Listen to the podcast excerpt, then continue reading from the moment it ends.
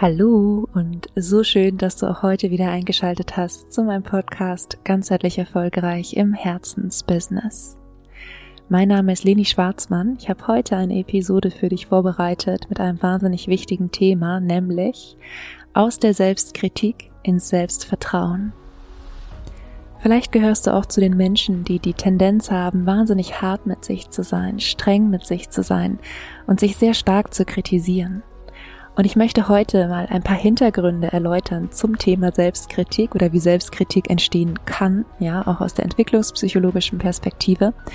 Und danach teile ich drei Schritte mit dir, die dich darin unterstützen, mehr anzuerkennen, wo du gerade stehst und wer du bist, anstelle von ausschließlich darauf fokussiert zu sein, wer du gerne wärst. Und ich würde vorschlagen, lass uns direkt loslegen. Ich wünsche dir viel Spaß dabei. Ich möchte zu Beginn einen kurzen Ausflug in die Entwicklungspsychologie machen. Ja, und ähm, er wird kurz. Ich weiß, es wird jetzt theoretisch, aber dafür auch spannend. Kleine Kinder, wirklich, wirklich kleine Kinder, die ähm, ja, die noch gar nichts können quasi, außer äh, trinken, schlafen, äh, schreien. ähm, die fangen irgendwann an, ihren Körper zu entdecken. Ja, die fangen an, wenn sie auf dem Rücken liegen, ihre Füße zu sehen, ja, und greifen nach ihren Füßen. Das ist ähm, im Yoga sagen wir die Happy Baby Pose, ja, also die, dieses ähm, Feststellen, oh, ich habe Füße, die kann man ja anfassen, ja. Und ähm, oft ist es so, dass sich die Eltern über jeden Entwicklungsschritt unendlich freuen, ja, dass sie dann das Kind anstrahlen und ähm, das Kind kann gar nicht anders als zurückzustrahlen, ja. Also es kann tatsächlich nichts dagegen tun. Das liegt an den Spiegelneuronen im Gehirn. Und ähm, je häufiger wir ja angestrahlt werden und sozusagen positiv bestärkt werden als Kind, ja, umso stärker gewinnen wir dadurch auch Selbstvertrauen, dass wir hier was Richtiges machen, ja, dass wir ganz offenbar ähm, das getan haben, was von uns erwartet wurde. Und ähm, wenn dieses Kind ein bisschen älter wird, ja, wenn es ähm, anfängt, vielleicht auch Dinge zu tun, die es nicht unbedingt tun soll und dafür eben auch Kritik bekommt oder mal geschimpft wird. Und ähm, das ist jetzt übrigens hier kein, kein Plädoyer für die ähm, alles akzeptierende Erziehung oder sowas. Es, ist, es geht eigentlich überhaupt nicht um Erziehung. Es ist eigentlich jetzt wirklich nur mal kurz ähm, für dich, damit du verstehst, woher Selbstkritik kommen kann, ja, woher diese Stimme kommt.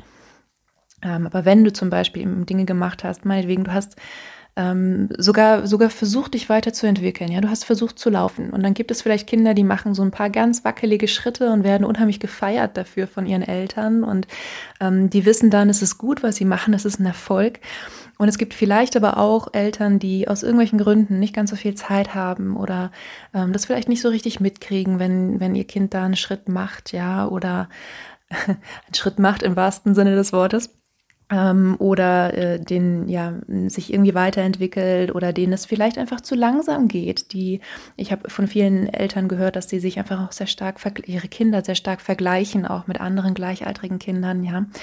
Und dann ähm, eben von den Eltern sowas ausgestrahlt wird und ganz wichtig, das muss nicht bewusst sein, ja. Manchmal ist es vielleicht unbewusst, dass man so denkt, ach Gott, das Kind kriegt es immer noch nicht hin oder sowas.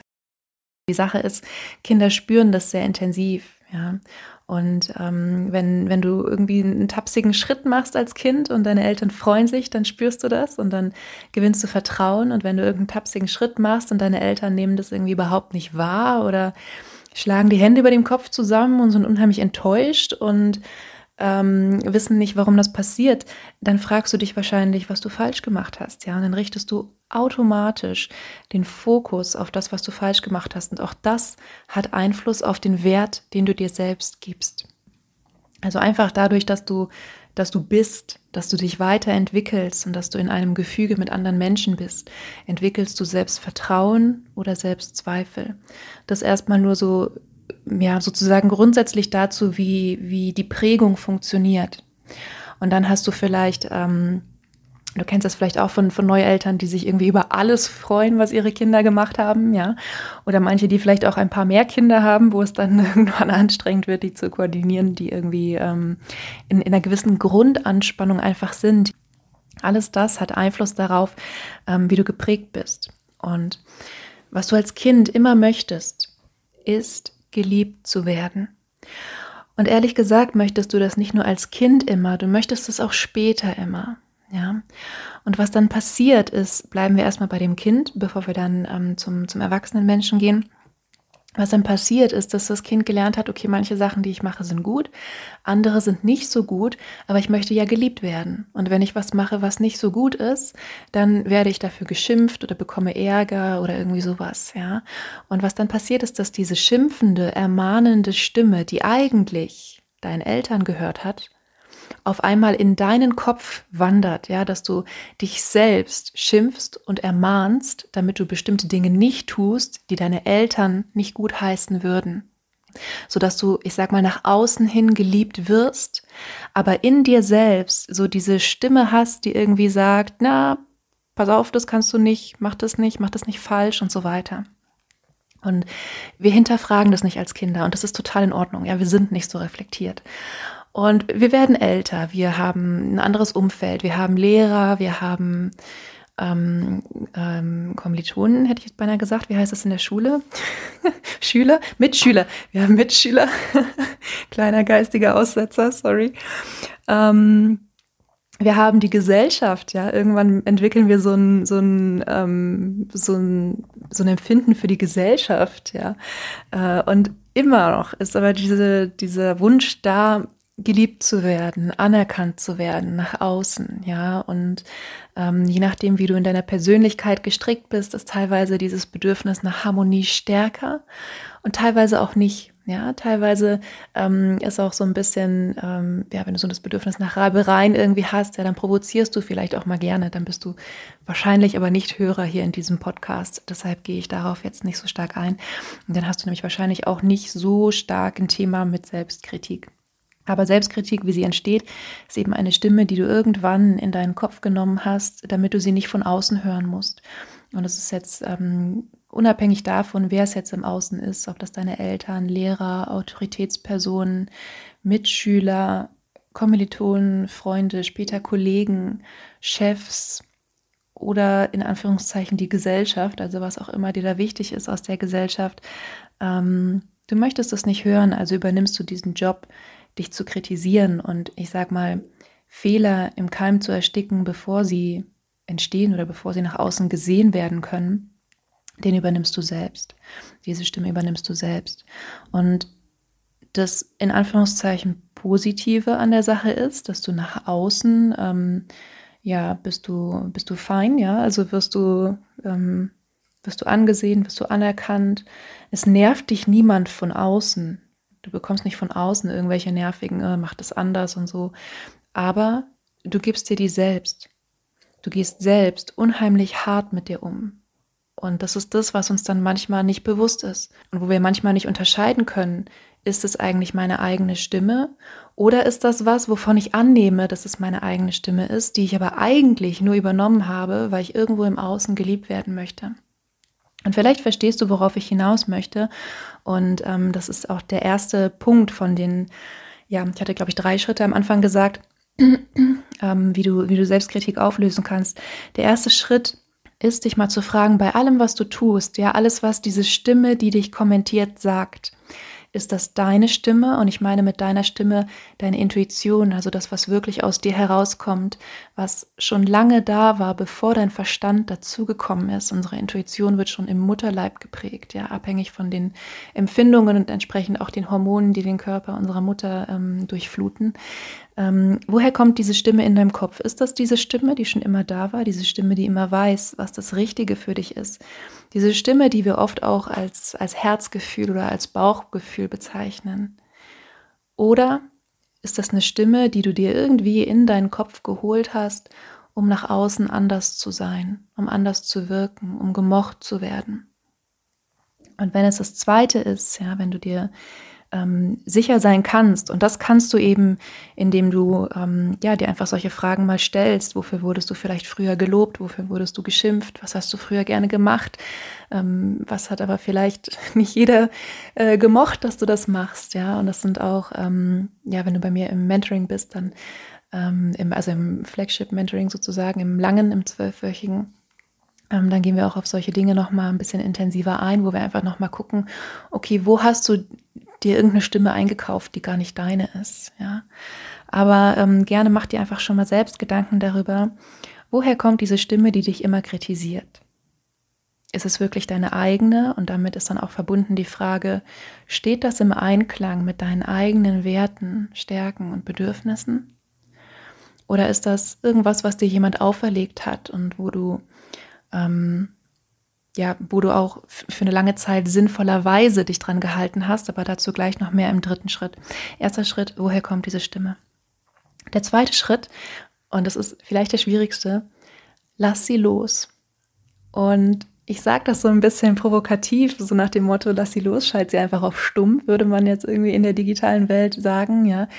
Ähm, ich weiß, dass das eine schwierige Sache ist und ich weiß, dass das rein kognitiv manchmal ja vielleicht sogar gar nicht äh, zu erreichen ist. Ja, deshalb arbeite ich im Mentoring tatsächlich ganzheitlich, dass ich sage, okay, wir machen das auf einer emotionalen, auf einer körperlichen und eben auf der kognitiven Ebene. Und nur auf der kognitiven Ebene zu arbeiten ist so, als würdest du dich vor den Spiegel stellen und würdest sagen, es geht mir gut, es geht mir gut, es geht mir gut, während du weißt, dass es dir nicht gut geht. Und hier mal zu überlegen, was brauchst du, um diese Stimme loszulassen? Und ich gebe dir hier einen Gedankenanstoß, was wäre denn, wenn es dir nicht mehr darum ginge, von außen geliebt und anerkannt zu sein? Was wäre, wenn du einfach ähm, dir das alles selbst geben könntest? Und jetzt denkst du vielleicht, ja, das will ich ja, aber irgendwie funktioniert das nicht so richtig. Ähm, es, es muss nicht unbedingt, ich hätte beinahe gesagt, es muss nicht unbedingt heißen, dass es leicht ist. Es muss aber übrigens auch nicht unbedingt heißen, dass es schwer ist. Ja, dich einfach mal zu fragen, okay, was ist das, was dir das gibt? Was ist das, ähm, die, die Schutzfunktion davon, die du von außen brauchst? Was ist das, was du versuchst zu vermeiden, indem du dich selbst kritisierst? Und das ist dann im Umkehrschluss sozusagen der dritte Schritt. Der dritte Schritt ist, was ist das, was bleibt?